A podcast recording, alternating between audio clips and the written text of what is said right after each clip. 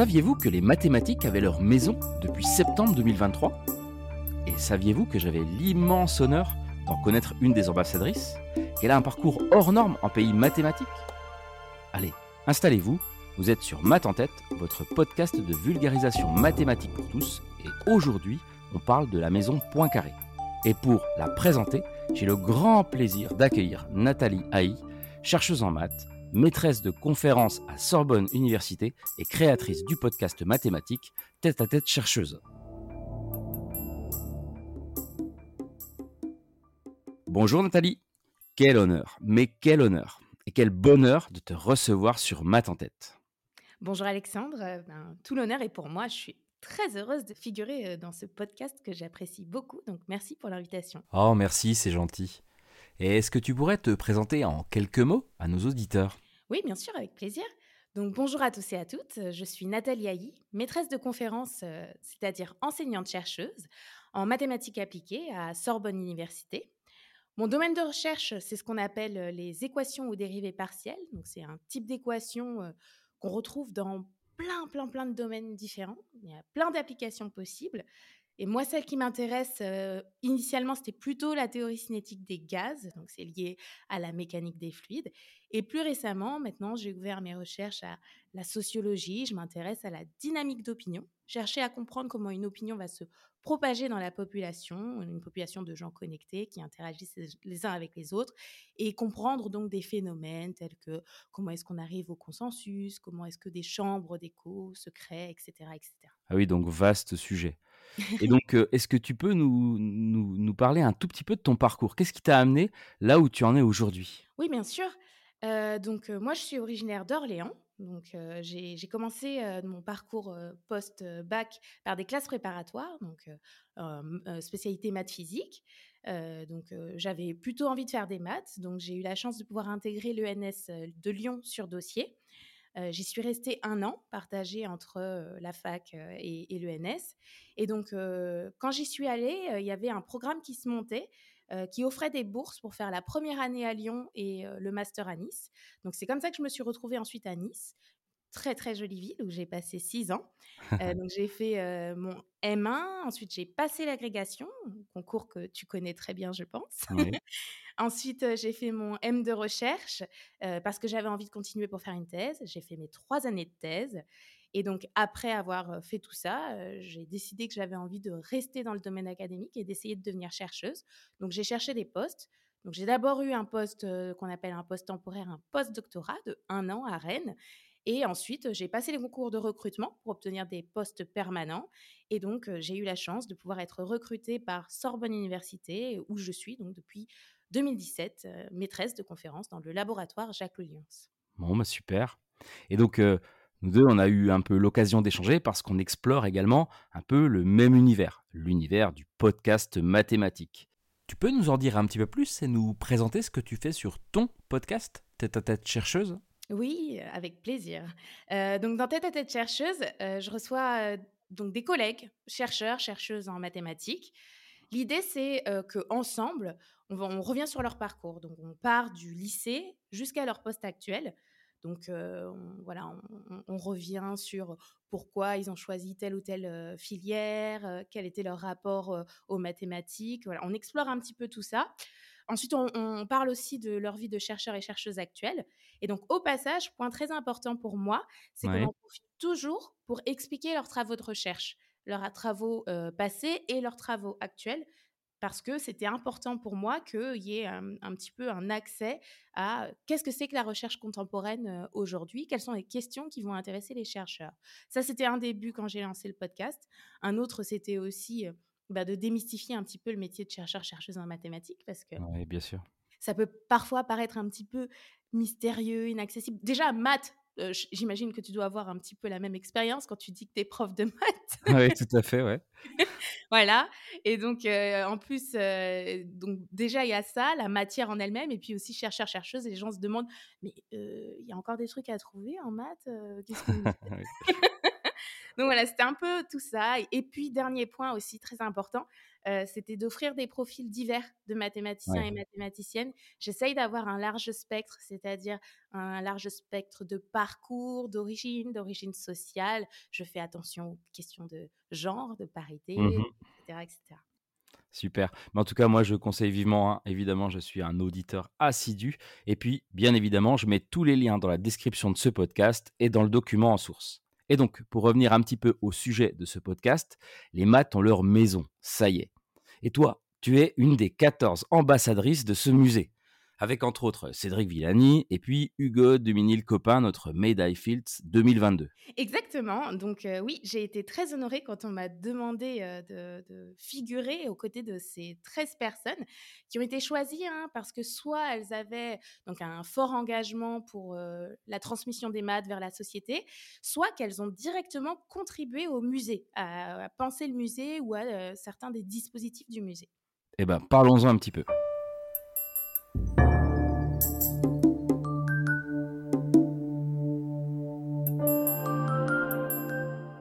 Maths ont leur maison en France. Mais il est où ce musée et qu'est-ce qu'on y trouve, Nathalie?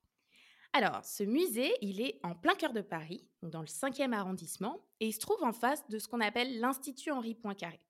Et la maison Poincaré, où elle est exactement, elle est dans ce qu'on appelle le bâtiment Perrin, qui est l'ancien laboratoire donc de chimie physique de Jean Perrin, qui a été prix Nobel euh, en 1926 et qui, qui était, euh, on lui doit notamment euh, le CNRS, le Palais de la Découverte, donc c'était vraiment quelqu'un d'important.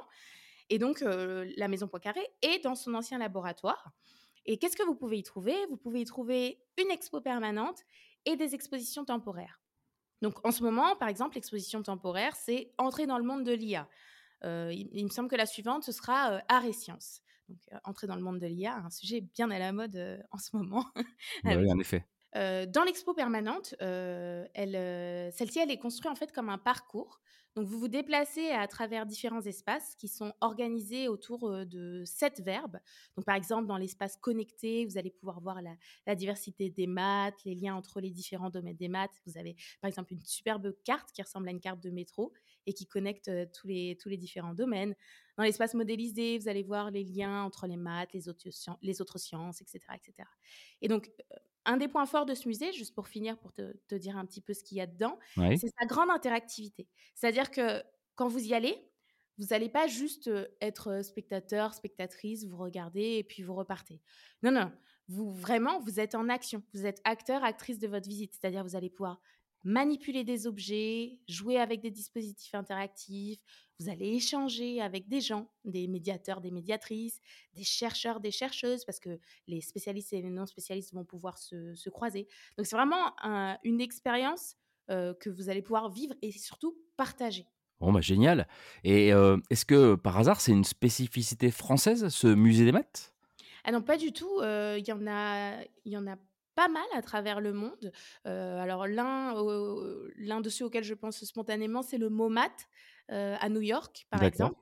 je crois que j'ai entendu parler d'un autre, il y en a peut-être même plusieurs en Italie, mais il y en a un, je crois, qui s'appelle le Jardin d'Archimède.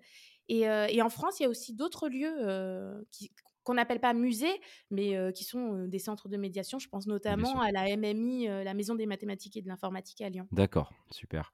Et pour situer un petit peu encore tout ça, des maths ok, mais pour quel niveau Est-ce que la maison Poincaré, elle est dédiée à un public particulier? Ah, C'est une très bonne question. Donc justement, c'est là tout l'esprit de ce musée. C'est que j'aime bien cette formule, c'est que c'est un lieu qui a été pensé pour rendre les mathématiques accessibles à tous et à toutes. Donc point très important sur lequel j'insiste beaucoup, on n'a absolument pas besoin d'être spécialiste pour pouvoir apprécier la visite de la maison Poincaré. Mmh, et pour les jeunes, est-ce qu'il y a un public scolaire visé particulièrement?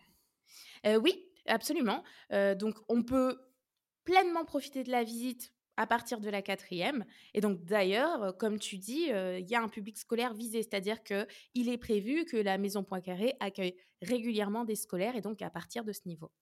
Et puis moi, j'ai vu un truc, en fait, euh, une de tes collègues mathématiciennes ambassadrices, Clotilde Fermanian euh, Camérer, j'espère que j'écorche pas son nom de famille, euh, j'ai entendu qu'elle avait dit à propos de ce musée, À la maison Poincaré, on voit des mathématiques de toutes sortes, des mathématiques savantes, des mathématiques utiles, des mathématiques amusantes et même des mathématiques relaxantes. Il y a quoi au programme de cette mystérieuse maison Poincaré? C'est bien vendu, hein Ouais, c'est pas mal. Heu, oui, bah, oui, tout à fait. Donc, bah, comme je disais, il y a vraiment plein de choses différentes. Donc, heu, il y a des objets à voir. Par exemple, vous avez, heu, la superbe collection d'objets mathématiques de l'IHP qui font les liens entre maths et art. Vous avez des objets à toucher. On va on va pouvoir s'amuser à reconstruire un ballon de foot avec différentes formes géométriques. Vous avez des jeux, par exemple, il y a un jeu où vous devez vous amuser à rentrer les moutons de façon efficace grâce à des chiens de berger. C'est pour expliquer, bien l'application des maths à la compréhension des mouvements de foule. Vous avez des portraits de vidéos de chercheurs de chercheuses, heu, actuelles. Enfin, c'est c'est extrêmement riche, c'est extrêmement riche. Et pas de passivité, donc? Non, pas de passivité, exactement. Vous êtes dans l'action. Vous êtes vraiment acteur et actrice de votre visite quand vous allez à la maison Poiré. Et donc, comme tu l'as rappelé, en fait, 14 ambassadeurs qui ont contribué euh, directement à la création euh, de, ce formidable projet pédagogique, hein, ou alors qui ont un engagement euh, particulier dans la transmission des maths vers la société, comme toi, et cette femme et cet homme. Parce que bah, les mathématiques prônent l'égalité des sexes, un sujet qui me tient particulièrement à cœur, et à toi aussi, je le sais. hein. Absolument. Et cette parité, c'est pas que chez les ambassadeurs et les ambassadrices que vous allez pouvoir la retrouver. Justement, l'aspect paritaire, ça a été un point auquel, ils ont fait particulièrement attention quand, le musée a été conçu, pensé. Et donc notamment, dans l'exposition permanente, vous trouverez autant d'hommes que de femmes. Donc l'idée, c'est de vraiment donner une image inclusive pour lutter contre les préjugés, les stéréotypes qui malheureusement sont toujours attachés aux mathématiques, qui se traduisent pour l'instant par le fait que bah, y a un certain déséquilibre. Il y a à peu près seulement 20% de femmes dans la communauté mathématique universitaire, mais du coup, comme on le disait, à la Maison Poincaré, ce ne sera pas le cas. Vous trouverez une représentation parfaitement paritaire. Ouais, c'est vraiment nécessaire. hein. En tout cas, ça donne, ça donne vraiment envie. Pour moi, c'est pour très bientôt, ça c'est clair. Bon, Nathalie, je te remercie mille fois pour ta venue sur Math en tête. Merci pour tes explications, pour ton énergie. J'espère en tout cas que les auditeurs seront aussi enthousiastes que moi de découvrir et ton podcast Tête à tête chercheuse et la maison Poincaré à Paris. Bah, merci à toi pour l'invitation, c'était vraiment avec grand plaisir. Et vive la vulgarisation mathématique parce que les maths, C'est pour tout le monde. exactement, c'est pour tout le monde.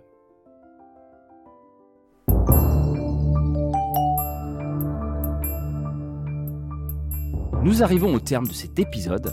Merci à vous, chers auditeurs, de votre écoute et merci bien sûr à Nathalie Haï d'avoir accepté mon invitation. Encore merci à toi, c'était vraiment un plaisir de pouvoir passer de l'autre côté de ma tête. Plaisir partagé. Le podcast de Nathalie, tête à tête chercheuse, n'attend plus que vos oreilles si vous n'êtes pas encore tombé dedans. Merci pour votre soutien et votre fidélité. Comment? Vous ne m'avez pas encore évalué à 5 étoiles sur Spotify ou Apple Podcast? Il n'est pas trop tard et un petit commentaire positif est un vrai encouragement à vous proposer un contenu de qualité pour continuer à découvrir que les mathématiques sont partout. Portez-vous bien et à très vite